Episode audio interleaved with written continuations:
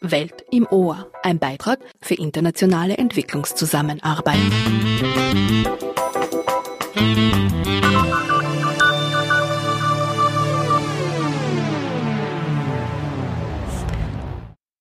Sehr herzlich willkommen, liebe Hörerinnen und Hörer, bei Welt im Ohr, die Sendereihe vom Team für Bildung und Internationalisierung im ÖAD. Und ich begrüße hier bei mir auch schon meinen Gast heute. Guten Abend, Maria Wurzinger. Hallo.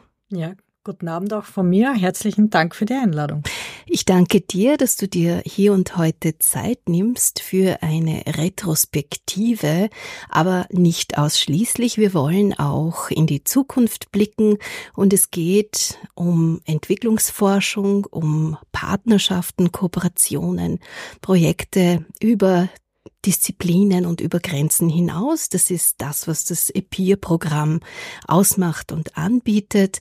Und Welt im Ohr ist heute, wir beide sind hier heute zum ersten Mal auch im ORF-Zentrum. Nachdem wir längere Zeit jetzt eine Pause hatten, das Funkhaus gibt es leider nicht mehr, aber wir sind hier und heute da und freuen uns auch gemeinsam auch auf diese Premiere. Maria Wurzinger ist von der Universität für Bodenkultur. Wir stellen dich gleich im Anschluss eines Kurzeinspielers, Kurzbeitrags auch näher vor, den ich mitgebracht habe. Und dieser blickt zurück auf äh, Welt im Ohr, fünf Jahre Welt im Ohr des Jubiläums, die Jubiläumsfeier, wo wir auch dich zu Gast hatten und ein wenig über deine Forschung gesprochen haben, ganz wenig, was das dann mehr ist, sprechen wir auch noch darüber. Wir gehen noch näher auf all das ein. Aber warum ich diese Retrospektive, das Thema und auch diesen kleinen Einspieler, der 2017 war, mitgebracht habe, ist erstens, weil das mal das erste Mal war, dass du bei mir, bei uns, bei Welt im Ohr zu Gast warst und ein sehr gern gesehener und sehr willkommener Gast auch bist, weil du auch sehr viel mit PIR, mit den Programmen zu tun hast und viele viele Projekte betreust in sehr unterschiedlichen Regionen der Welt. Und es gibt auch sehr schöne Musik. Mamadou Diabaté war mit einem zweiten Musikerkollegen ebenfalls bei dieser Feier anwesend, hat sie begleitet und ja, so wunderschöne Musik hören wir auch gleich und kommen dann wieder und sprechen viel über Partnerschaften und Kooperationen, über Grenzen und Länder und Disziplinen hinweg. Wir haben besondere Musik heute hier auch live. Mamadou Diabate und auch Jakuba Konate. Dankeschön. Die beide sind vor allem Mamadou Diabate sehr bekannt und wir haben die große Ehre, dass sie uns auch durch das Programm begleiten musikalisch. Wir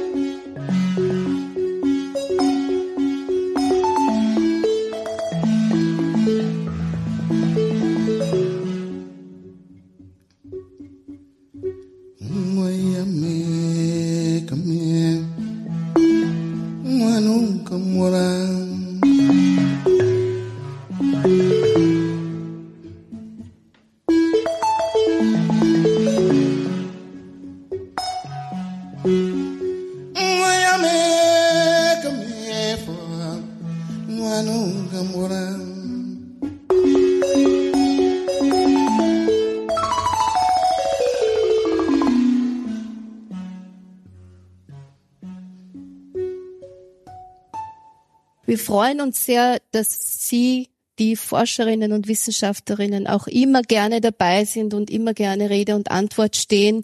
Ich glaube, es gab bisher niemanden, dem es nicht Spaß gemacht hat, trotz großer Nervosität, auch wenn es nicht live war oder auch wenn es nicht vor Publikum ist, das Radio machen, dabei zu sein und uns Rede und Antwort zu stehen. Vielen Dank auch dafür. Unser nächster Gast ist ein sehr beliebter Radiogast, Maria Wurzinger. Immer und stets gerne bereit, zu uns zu kommen. Sie ist auch sehr vielseitig, deshalb gibt es auch sehr viel zu fragen und zu erfahren. Wir haben eine Sendung gemacht über die Lamas, Maria, also eigentlich nicht nur über die Lamas, sondern insgesamt über die Zucht und über das Forschungsprojekt, auch ähm, die Menschen, wie sie ökonomisch, sozial und so weiter an den Tieren hängen. Es war damals leider die Nachricht, dass so viele Tiere verendet sind. Das war ziemlich kalte Temperaturen. Ich glaube, vergangenes Jahr war das. Ja. Und deshalb, das war der Grund, warum wir auch die Sendung gemacht haben. Aber witzigerweise ist diese Sendung ähm, auf ein großes Echo gestoßen. Und alle waren oder die Feedbacks, die wir bekommen haben, waren sehr positiv und die Leute waren begeistert, wie viel man über diese Tiere erfahren kann oder wie viel man über Lamas sprechen kann eigentlich, wie viel du darüber weißt.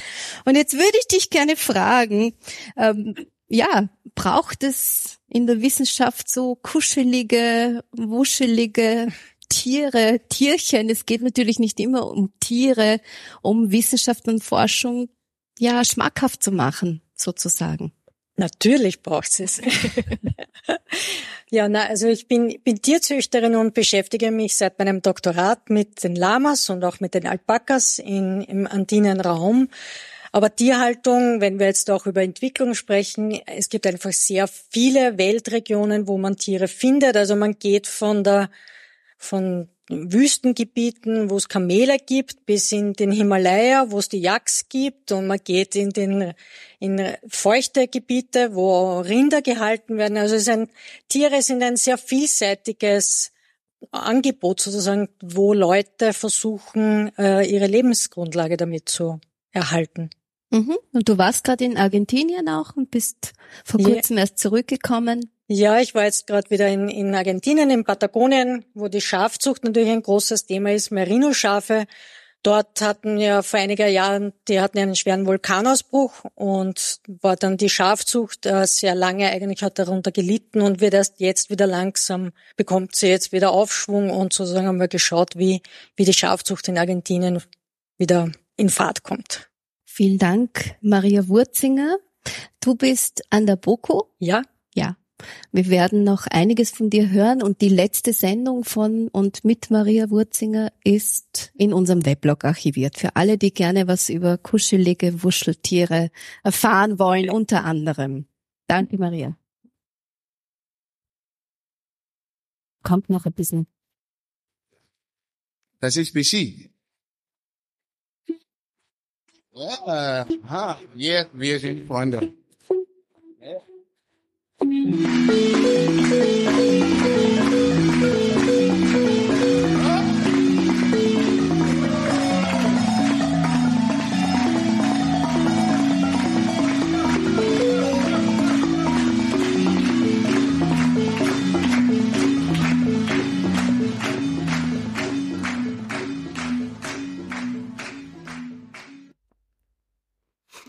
Ja, das war der schöne Beitrag von 2017. Also einige Jährchen her.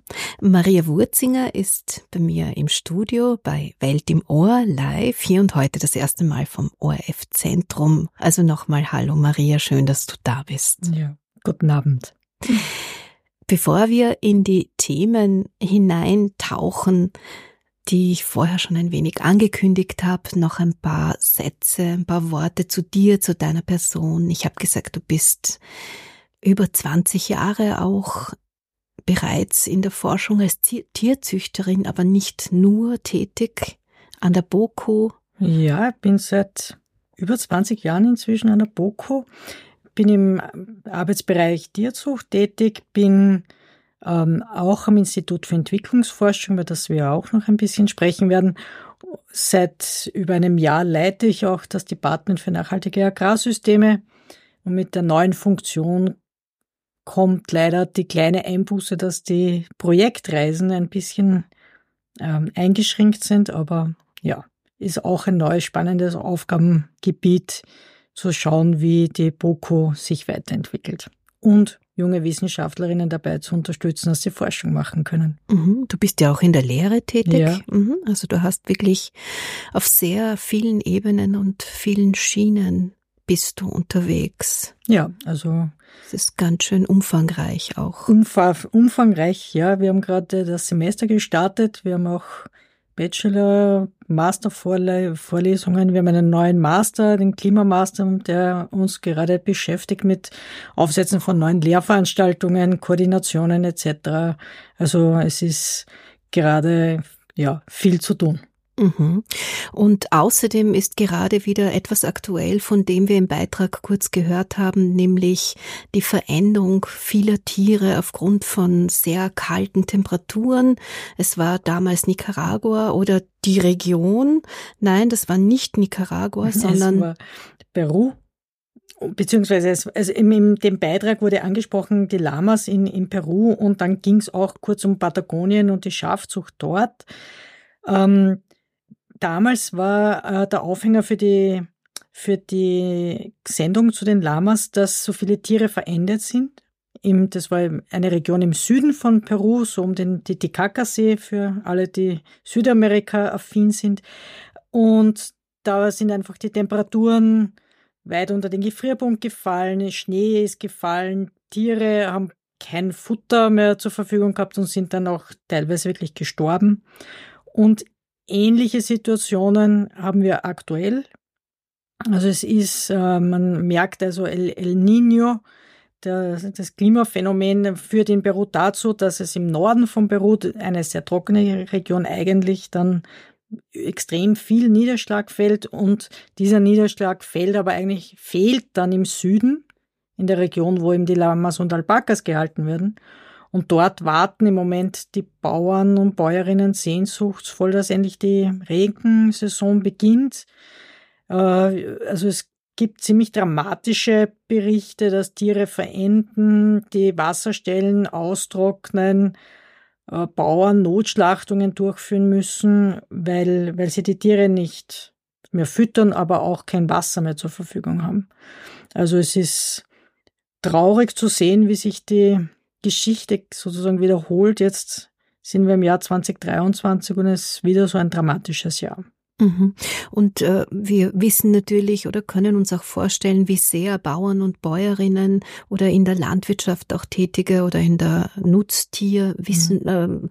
äh, Wirtschaft tätige Menschen oder auch die davon abhängen, auch in der Subsistenzwirtschaft, von der Subsistenzwirtschaft abhängige Menschen von diesen Katastrophen dann äh, betroffen, wie sehr sie betroffen sind in auf unterschiedlichen Ebenen auch, also ökonomisch oder auch sozial und so weiter, dass das dann wirklich sehr dramatisch ist. Ja, natürlich, weil diese Lamas und Alpakas sind quasi in vielen Fällen die Grundlage für die, die Lebensweise dieser Menschen in den Anden, weil wir, wir reden hier von Höhen auf, von über 4000 Meter, wo auch jetzt man sagt, man kann ja alternativ auch kein Getreide anbauen, das auch aufgrund der Höhe nicht möglich wäre, aber jetzt auch beim, wenn kein Niederschlag ist, würde auch das nicht funktionieren. Das heißt, in vielen Fällen bleibt dann den Menschen eigentlich nur Abwanderung in größere Städte. Ähm, manche gehen in den Bergbau, in die Minen arbeiten, aber sozusagen es ist, wird sehr, sehr intensiv im Moment diskutiert, wie kann man Bauern, Bäuerinnen unterstützen, um überhaupt noch Landwirtschaft in diesen Höhenlagen äh, langfristig betreiben zu können. Mhm. Der Klimawandel spielt eine große Rolle. Vielleicht einige Worte dazu. Ja, also Klimawandel spürt man aktuell schon in den Anden. Also die Bauern haben eben die Regenzeiten verschieben sich, sie kommen später, der Regen setzt ganz aus ähm, oder es kommt dann extreme Regenniederschlagsmengen die dann wieder zu Überschwemmungen führen etc. Und die Prognosen, die, die Modelle, die gerechnet werden für den Andenraum, sind ähnlich wie in den Alpen, könnte man sagen, wo es sicher zu äh, Veränderungen kommen wird. Die Niederschlagsmengen werden voraussichtlich weniger werden. Das Lama, mein Lieblingstier, kommt damit ja noch relativ gut zu Rande mit tro längeren Trockenphasen. Für die Alpaka wird es sicher noch schwieriger werden. Was, was, weil es, wenn es trockener wird, verändert sich die Vegetation. Es gibt weniger Vegetation, es gibt eine andere Art von Vegetation, das wird mehr buschartig, also es gibt jetzt keine schöne grüne Wiese mehr sozusagen für die Tiere zum Weiden und dadurch können einfach weniger Tiere auch dort leben und bevorzugt noch die Lamas, die mit dem trockenen Klima besser zurande kommen, aber sozusagen welche wirtschaftliche Bedeutung haben dann die, diese Tiere für die Menschen? Welche Produkte können sie dann verkaufen? Es wird weniger Produkte geben die Wolle von den Lamas ist jetzt nicht so nachgefragt. Also es ist ja einfach ein sehr schwieriger, aktuelle schwierige Situation für die Bauern, wie sie sich in Zukunft ihr Leben verdienen können. Vielleicht ein letzter Satz oder eine letzte Frage dazu. In diesen Jahren, äh, die wir jetzt hier oder die du mhm, eigentlich ja. im Speziellen auch beobachtet hast, haben sich dann Bauern und Bäuerinnen andere Einnahmequellen. Ich meine, wahrscheinlich ist es realistisch, ja. dass man das so oder so auch immer tut als ja. Bauer oder Bäuerin, möglicherweise auch egal wo in der Welt. Aber gerade an solchen Orten, wie du schon gesagt hast, wo es eigentlich keine Alternativen mehr gibt, da sind, wo sind die jungen Menschen, der Nachwuchs? Ja, also ja, ich bin jetzt schon über 20 Jahre in diesem Raum an den Anden unterwegs, was wir schon einfach sehen, dass gerade auch junge Leute abwandern, versuchen eine höhere Ausbildung zu ähm, absolvieren. Viele der Eltern unterstützen wirklich mit großem Aufwand ihre Kinder, dass sie eine höhere Ausbildung machen können, um weggehen zu können vom Land, ähm, um eine ein besseres Leben in der Stadt zu finden. Ob das dann immer so gelingt, wir wissen auch das ist nicht immer ganz so einfach. Ähm, aber Abwanderung ist ein großes Problem. Also es wird auch, und das ist jetzt nicht nur für die Anden, also Abwanderung von jungen, gut gebildeten Menschen ist für den ländlichen Raum ein großes Thema. Ähm, und so, wer dann in Zukunft Landwirtschaft betreiben wird, ist oft wirklich fraglich, wie, wie wir das bewerkstelligen können, weil ja zugleich die Herausforderungen so riesig sind und wir eigentlich sehr gut ausgebildete Menschen im ländlichen Raum bräuchten, um Antworten zu finden auf diese schwierigen Fragen. Ja, das ist ein gutes Stichwort, um eine Musikpause zu machen. Antworten finden auf schwierige Fragen. Das ist im Grunde ähm, die Essenz der Entwicklungsforschung, kann man das vielleicht so sagen? Ja. ja. auf die wir auch im Anschluss noch zu sprechen kommen. Maria,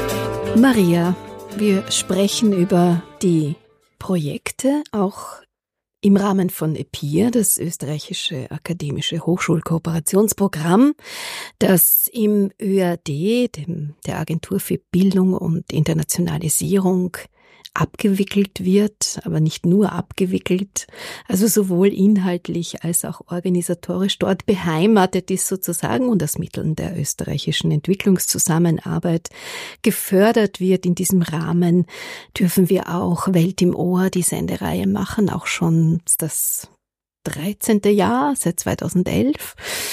Und äh, ja, im Bereich der Wissenschaftskommunikation großteils auch. Also laden wir viele Projektpartnerinnen ein, aber darüber hinaus auch äh, Gäste aus NGOs und so weiter, die über globale Themen gemeinsam nachdenken.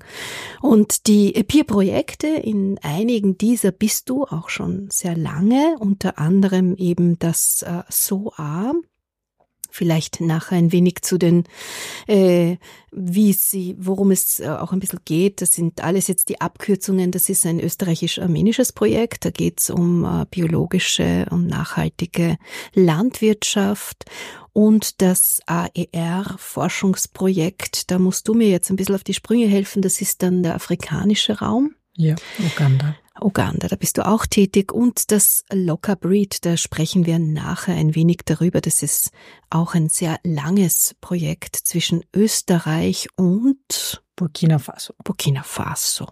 Maria, du bist eben, wie wir schon gehört haben, sehr vielseitig, sehr an an vielen Stellen auch tätig und verantwortlich für unterschiedlichstes. Die Bürokratie ist bei dir auch sehr groß. Du hast schon gesagt, du hast jetzt weniger Zeit für die Reisen, für die Projektreisen. Was wahrscheinlich ja, schade ist. Auch. Ist natürlich ja. schade, aber ja. Es kommen ja zum Glück auch Gäste nach Wien und so war es auch im, bei dem Projekt, über das wir kurz reden werden, über das Projekt äh, SOA. Das steht für Strengthening Organic Agriculture in Armenia und ist eigentlich schon ein Folgeprojekt und baut auf den Erfahrungen von einem Vorgängerprojekt auf. Und ich muss dazu sagen, dieses Projekt wurde nicht von mir konzipiert, sondern von meinem Vorgänger, von meinem Kollegen äh, Bernd Freier, der jahrelang Projekt, äh, Projekte im globalen Süden durchgeführt hat und äh, die Professur für ökologischen Landbau an der BOKO hatte. Und im Rahmen seiner Pensionierung musste er leider auch seine Projekte abgeben und so durfte ich in seine Fußstapfen treten und die, dieses Projekt übernehmen und betreuen. Und wir haben im Vorfeld schon ein bisschen gesprochen, wir sind ja beide so EPIR-Veteraninnen. Also ich habe mich schon sehr viel mit Hochschulbildung, Weiterbildung äh, ähm, auseinandergesetzt, auch in EU-Projekten und in verschiedenen Peer-Projekten, wo es immer darum geht, auch strukturelle Veränderungen auf der Universität äh, umzusetzen. Und so ist es auch in dem SOA-Projekt. In dem Vorläuferprojekt wurde eben ein Masterprogramm für biologische Landwirtschaft entwickelt für die Agraruniversität in Armenien. Und diese zweite Phase, die uns jetzt das EPIR-Programm ermöglicht, ist diese nachzuschärfen. Was gerade mal aus dem ersten, äh, aus dem ersten Projekt gelernt, was funktioniert gut, wo sehen wir Abstimmungsbedarf beim Curriculum, wie kann man ähm, das noch besser organisieren, dass die, die Lehrveranstaltungen besser voneinander abgestimmt sind. Wir sind auch mit der Frage konfrontiert, dass dieses zweijährige Masterprogramm, wie es im europäischen Raum durchaus üblich ist, für armenische Studierende sehr herausfordernd ist, so ein langes Studium zu absolvieren. Und wir auch natürlich an gesetzliche Vorgaben vom armenischen äh, Bildungsministerium ähm, diese Vorgaben umsetzen müssen und wir daher auch gerade darüber äh, diskutieren, ob wir das Programm nicht verkürzen könnten, wie, und ohne jetzt Qualitätsverluste einzubüßen, da zu erleiden. Ähm, und um diese Nachschärfung von dem Curriculum geht's. Äh, wir, in vielen Workshops wird einfach diskutiert, wie das verbessert werden kann. Und neu für dieses diese Phase des Projekts wurde eben ähm, auch ein großer Schwerpunkt gesetzt, eine Forschungsfarm zu etablieren. Die hat eine, das sind sieben Hektar Biofläche. Und jetzt, was kann man sich unter Forschungsfarm an einer Universität vorstellen? Weil ähm, sozusagen ein Teil der Forschung ist ja, also wir, wir legen einfach Versuche an, Pflanzenbauversuche, da werden Anbaumethoden neu ausprobiert, neue Pflanzensorten, neue ja, Behandlungsmethoden, biologische äh, Unkrautbekämpfung etc., viele Themen. Und ähm, das ist jetzt, äh, steht ein bisschen, man kann sich fragen, und, und es dient auch als Demonstrationsform. Bauern sollen dorthin kommen können und sich das anschauen, wie wie Biobetriebe funktionieren, weil auch diese Umstellung von einer normalen, konventionellen Landwirtschaft auf Bio stellt natürlich die Bauern und Bäuerinnen vor große Fragen. Wie kann diese Transformation, dieser Veränderungsprozess gestaltet werden? Und das können Sie sich auf dieser Farm anschauen.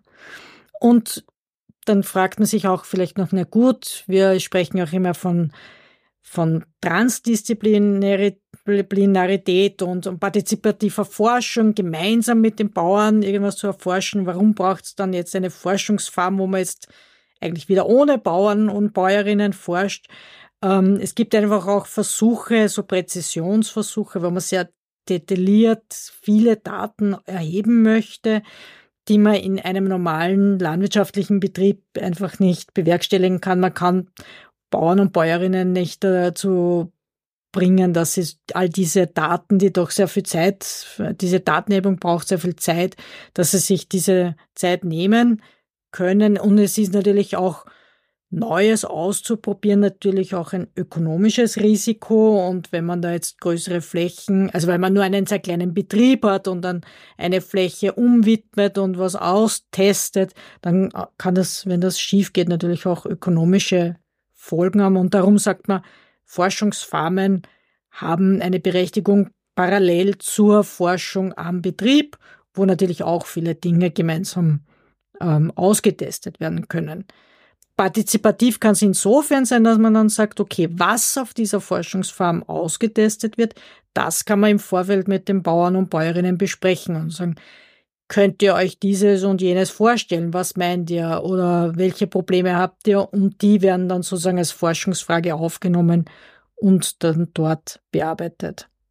Mhm. Das heißt, all diese Projekte im Rahmen von EPIR haben viele Ähnlichkeiten, auch ähnliche Herausforderungen oder Probleme. Ähm, unterschiedliche Kommunikation ist auch hier nötig, äh, einerseits mit Politik oder Politiker, Politikerinnen, mhm. wie du schon gesagt hast, andererseits eben Bauern, Bäuerinnen, dazwischen Wissenschaftler, Wissenschaftlerinnen, Forschende, die hier alles äh, jonglieren müssen oder alles in Balance halten müssen, was nicht einfach ist. Und wir ähm, haben gesagt, wir würden auch sehr gerne beide für die Hörerinnen und Hörer so ein bisschen einen Einblick geben, wie auch hier das politische Geschehen, äh, nicht nur der Klimawandel, sondern auch das politische hier in die Wissenschaftsarbeit äh, Einfluss nimmt, äh, welche Problematiken auch hier entstehen, wie dann das Arbeiten unter politisch problematischen, brisanten oder gar auch gefährlichen Situationen. Also ich spreche hier auf äh, Bergkarabach, Armenien an zum Beispiel, aber es sind auch einige andere äh, Krisen und sogar jetzt auch Kriegsherde in den äh, EPIR-Projekten, die hier auch ähm, verteilt sind über nicht mehr ähm, Lateinamerika, das gibt es nicht mehr, aber arabischer Raum natürlich auch, Palästina zum Beispiel und äh, eben auch afrikanischer Raum, auch hier Burkina Faso haben wir schon genannt. Einige Worte würde yeah. ich dich bitten, yeah. dazu zu sagen. Yeah.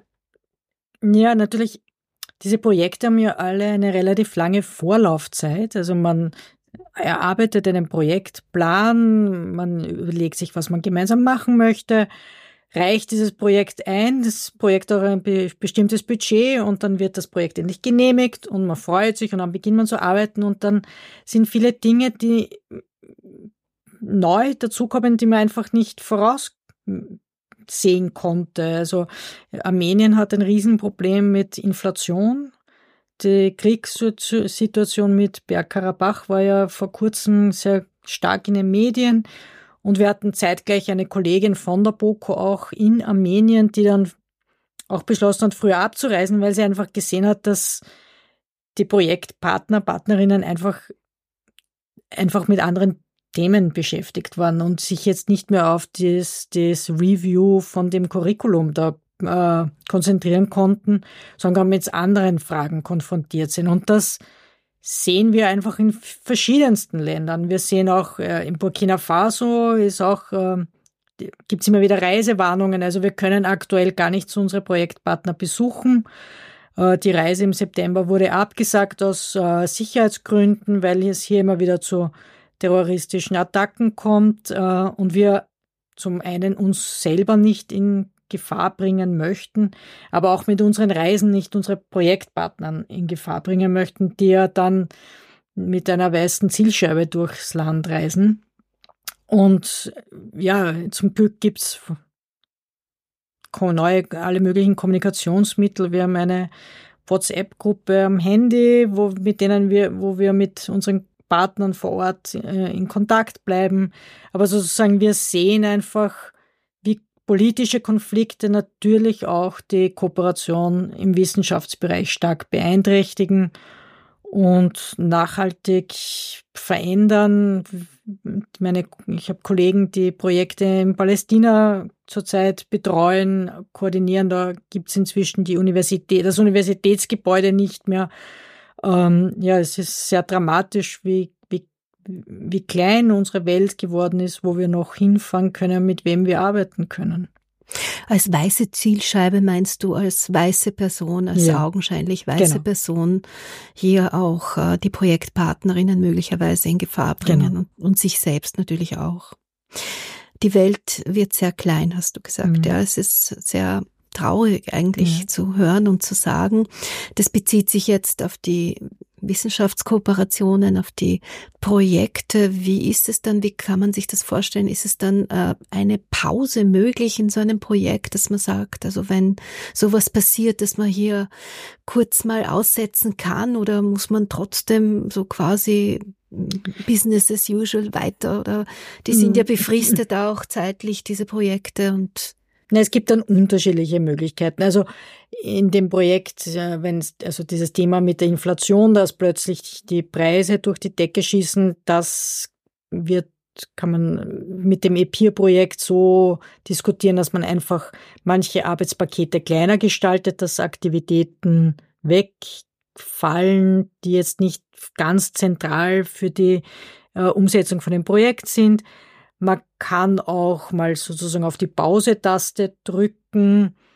Ähm, im, Im Fall von Burkina Faso können wir es so lösen, dass unsere Partnerorganisationen vor Ort so fit sind, dass sie das weiter betreuen und wir eben sozusagen über die Distanz, über, über interne Videokonferenzen etc. die, die Kooperation aufrechterhalten. Also es gibt einige Möglichkeiten, das weiterhin am Laufen zu lassen.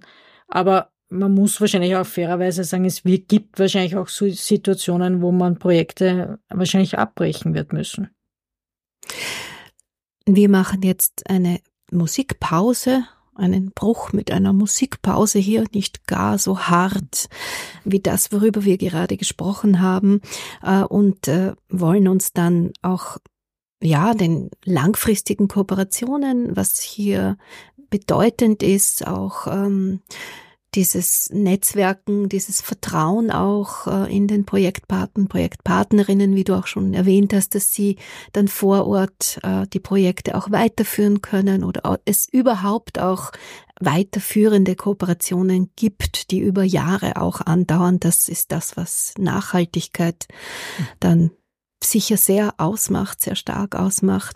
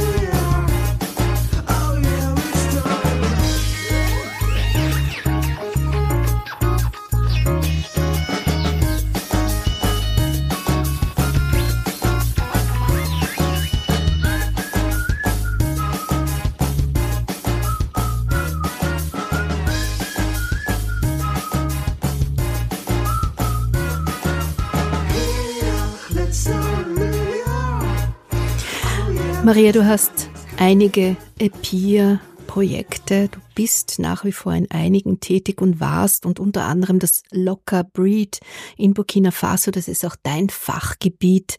Hier auch bitte einige Worte von deiner Seite. Und zwar, wir haben gesprochen über die Langfristigkeit, über die Nachhaltigkeit, wie wichtig es ist, dass solche Forschungskooperationen, Projektpartnerschaften, Partnerschaften auch ähm, über über die Jahre hinweg bestehen, dass man die auch pflegt, dass diese Pflege auch das Vertrauen auch ineinander, ähm, auch das gute Zusammenarbeiten beziehungsweise auch die guten Ergebnisse ausmacht, auch mhm. sehr stark. Man yeah. möchte das vielleicht nicht so glauben, aber die Projekte sind leider immer nur relativ kurz angesetzt, um wirklich von Nachhaltigkeit sprechen zu können. Aber das Locker Breed gibt's doch jetzt auch schon das ist jetzt die zweite Phase, ja.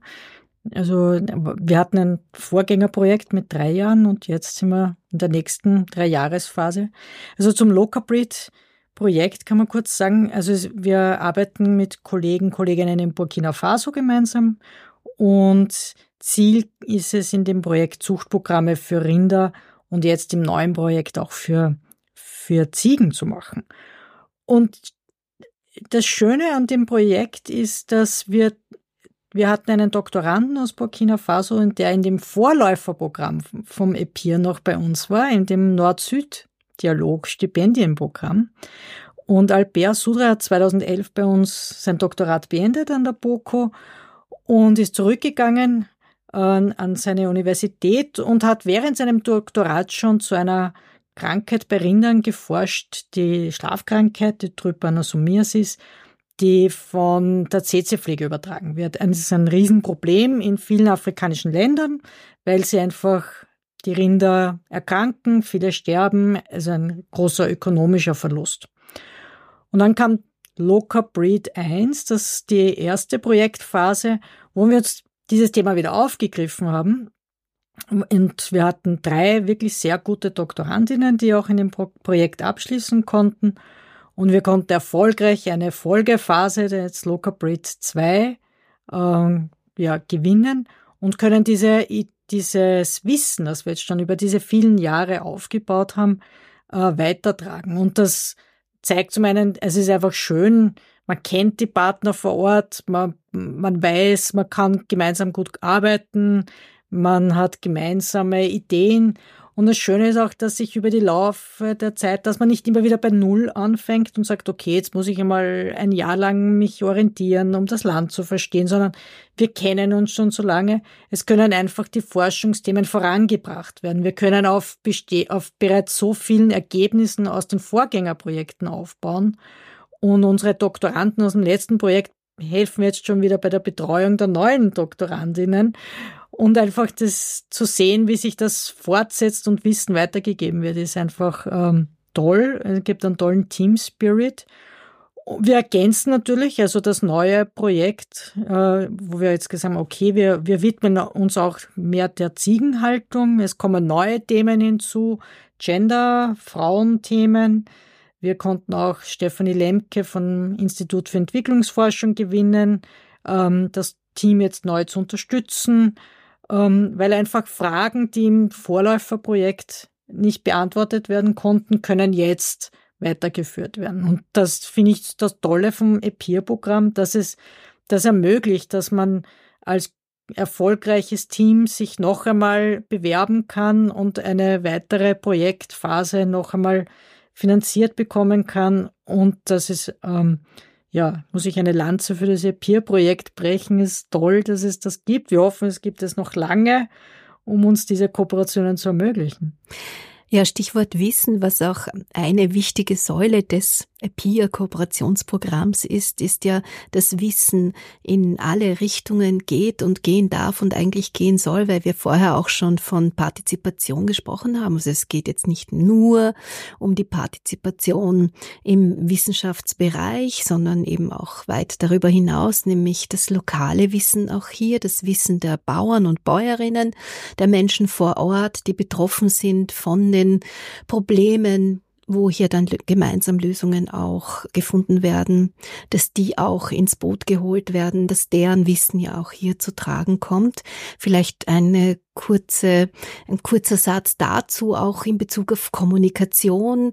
Wie macht ihr das bei Local Breed zum Beispiel? Ja, also wir versuchen sehr viel natürlich unsere Bauern mit den Bauern zu kommunizieren. Ist natürlich eine große Herausforderung. Wir ich spreche ein wenig Französisch, aber natürlich viele von den Bauern sprechen dann wieder eine lokale Sprache. Also wir, es, wir brauchen, wir haben ja ein sehr gutes Team, das sehr viele lokale Sprachen selber spricht. Äh, und es gibt natürlich immer Kommunikations-, Übersetzungs-, Verzögerungen, aber ähm, ein, der Vorteil wiederum von den Tierzüchtern ist, wir schauen uns gemeinsam Tiere an und gehen gemeinsam auf einen Betrieb oder zu einem Bauern und diskutieren einfach. Wir, wir schauen uns die Tiere gemeinsam an und sagen, was findest du positiv? Wie sehe ich das Tier? Das, und über diese, sozusagen über dieses Hilfsmittel Tier können wir auch uns sehr gut austauschen und einfach auch sehr viele Gemeinsamkeiten sehen und entdecken.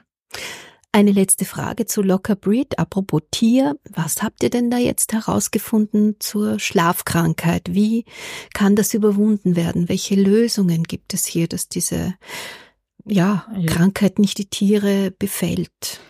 Also was wir Über wissen, äh, in, in, es gibt in Burkina Faso gibt verschiedene Rinderrassen und es gibt eben eine Rinderrasse, wo man weiß, dass sie resistent oder tolerant gegenüber dieser Krankheit ist, weil sie es gibt auch Gene, die für diese Resistenz verantwortlich sind.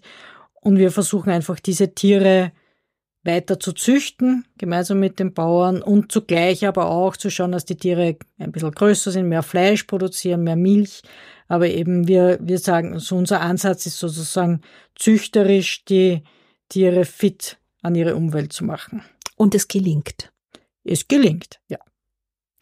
Wir machen jetzt wieder eine kurze Musikpause und haben dann einen letzten Gesprächsblock, bevor wir wieder wunderschöne Musik von Mamadou Diabate hören können.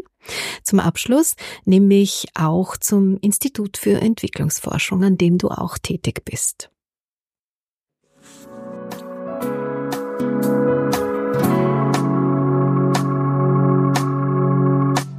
Todo esse jogo de amor, esse leve trás,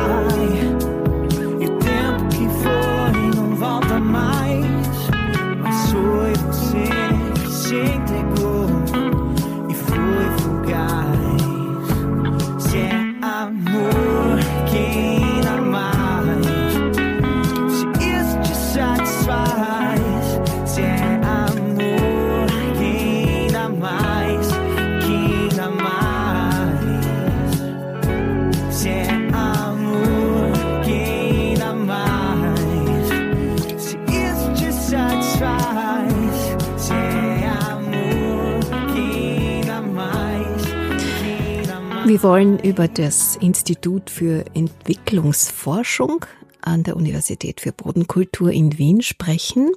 Da bist du auch tätig, Maria. Ja, ich bin auch am Institut für Entwicklungsforschung. Sozusagen meine Heimat ursprünglich war das Institut für Nutzte Wissenschaften, wo ich eben in meinem Doktorat begonnen habe. Das Institut für Entwicklungsforschung ist ein sehr junges Institut an der BOKU, der inzwischen 150 Jahre alt ist. Das Institut wurde eigentlich erst 2020 äh, etabliert. Ähm, der Vorläufer vom Institut war das Center for Development Research und wurde aber eben dann in ein Institut umgewandelt und seit 2021 wird das Institut von, von der Professor Stefanie Lemke bei uns geleitet, die dann den Ruf nach Wien bekommen hat.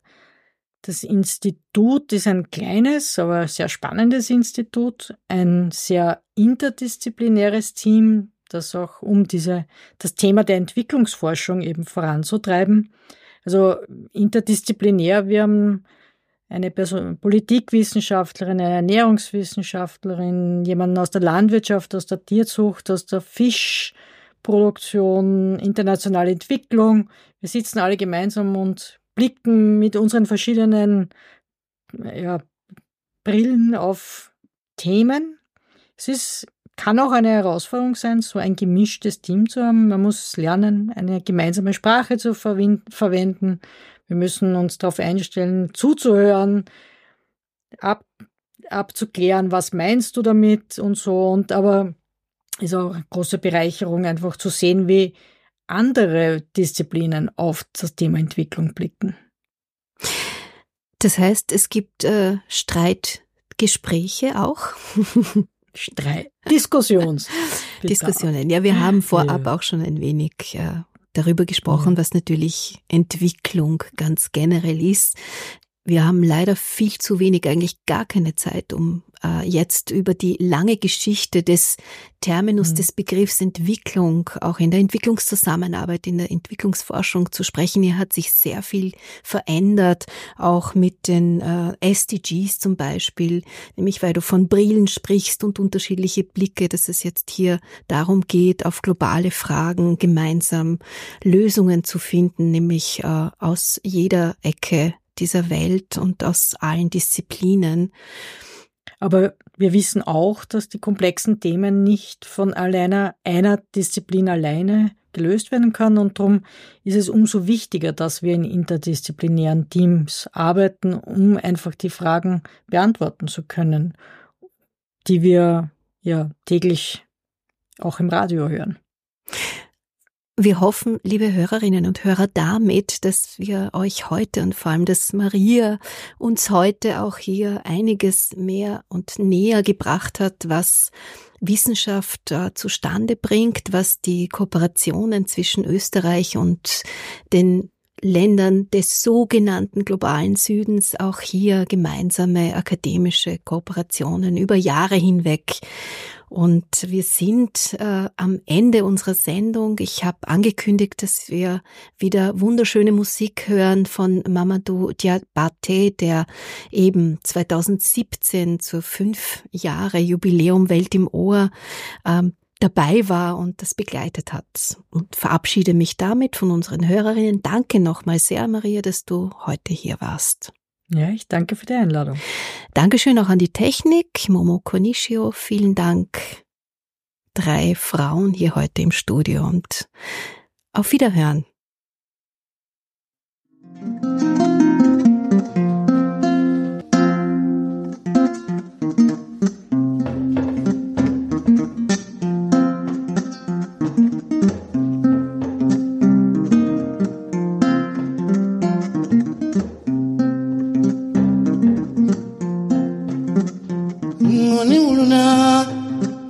ne una tedvina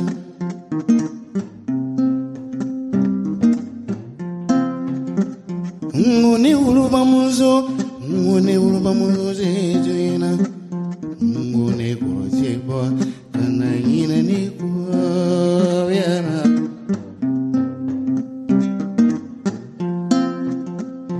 Mamina ta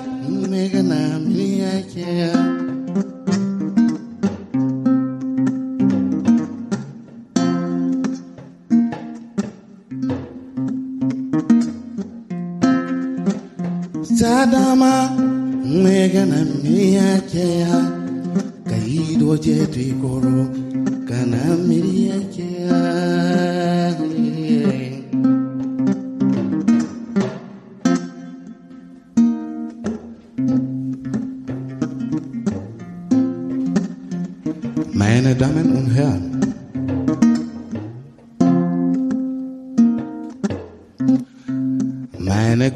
Vater hat mir eine Geschichte erzählt in Afrika.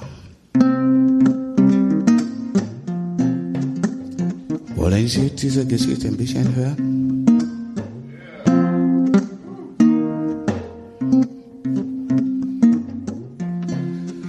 Mein Großvater hat mir gesagt, in Afrika. Aber pass auf, das ist ja lange Geschichte.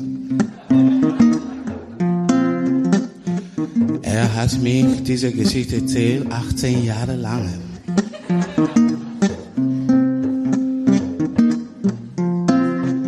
Das bedeutet,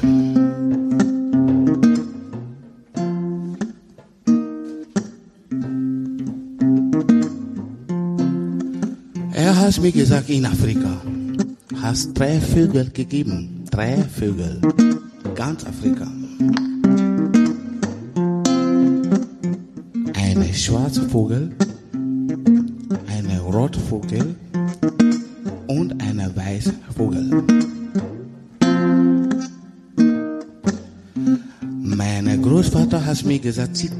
Vögel hat groß Hunger gehabt.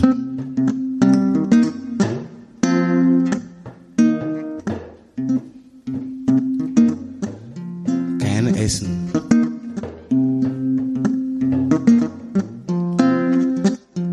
Der schwarze Vogel hat gesagt, die andere, was machen wir Essen zu bekommen?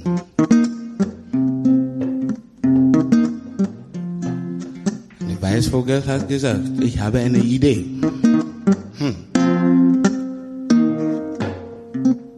Sollten zusammen singen. Und dann, vielleicht kriegen wir was zum Essen.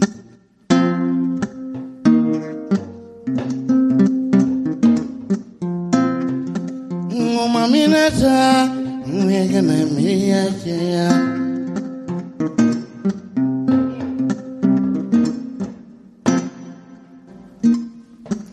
Aha. Die drei Vögel hat zusammen gesungen. Aber gut. Die drei Vögel sind zu meinem Großvater geflogen. Ich war nicht da, er hat mir gesagt. Und gesungen. Hat ihm gefallen. Hat ein bisschen Essen gegeben.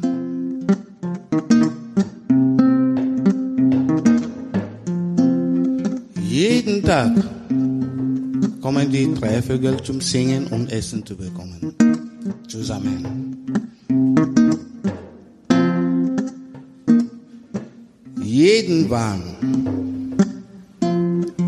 Die schwarzen Vögel denken ein bisschen anders. Denk so, wann ich stehe auf morgen sehr früh und dann ich gehe dorthin alleine und singen alleine und ich kriege die ganzen Essen alleine. Aha. Der Weißvogel hat auch die gleich gedacht. Rotvogel hat auch die gleichen Idee gehabt. Aber die drei wissen nicht, was die anderen denken. Und diese Geschichte ist noch lange. Und wenn Sie will wirklich die ganze Geschichte hören, Sie sollten gehen www.mamadoudiabate.com.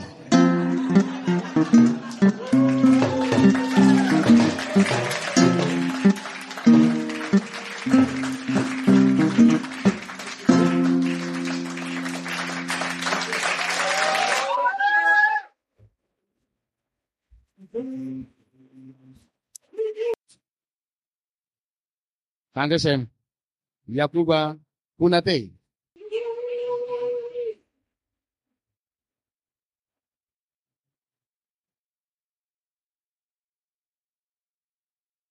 Danke. Ein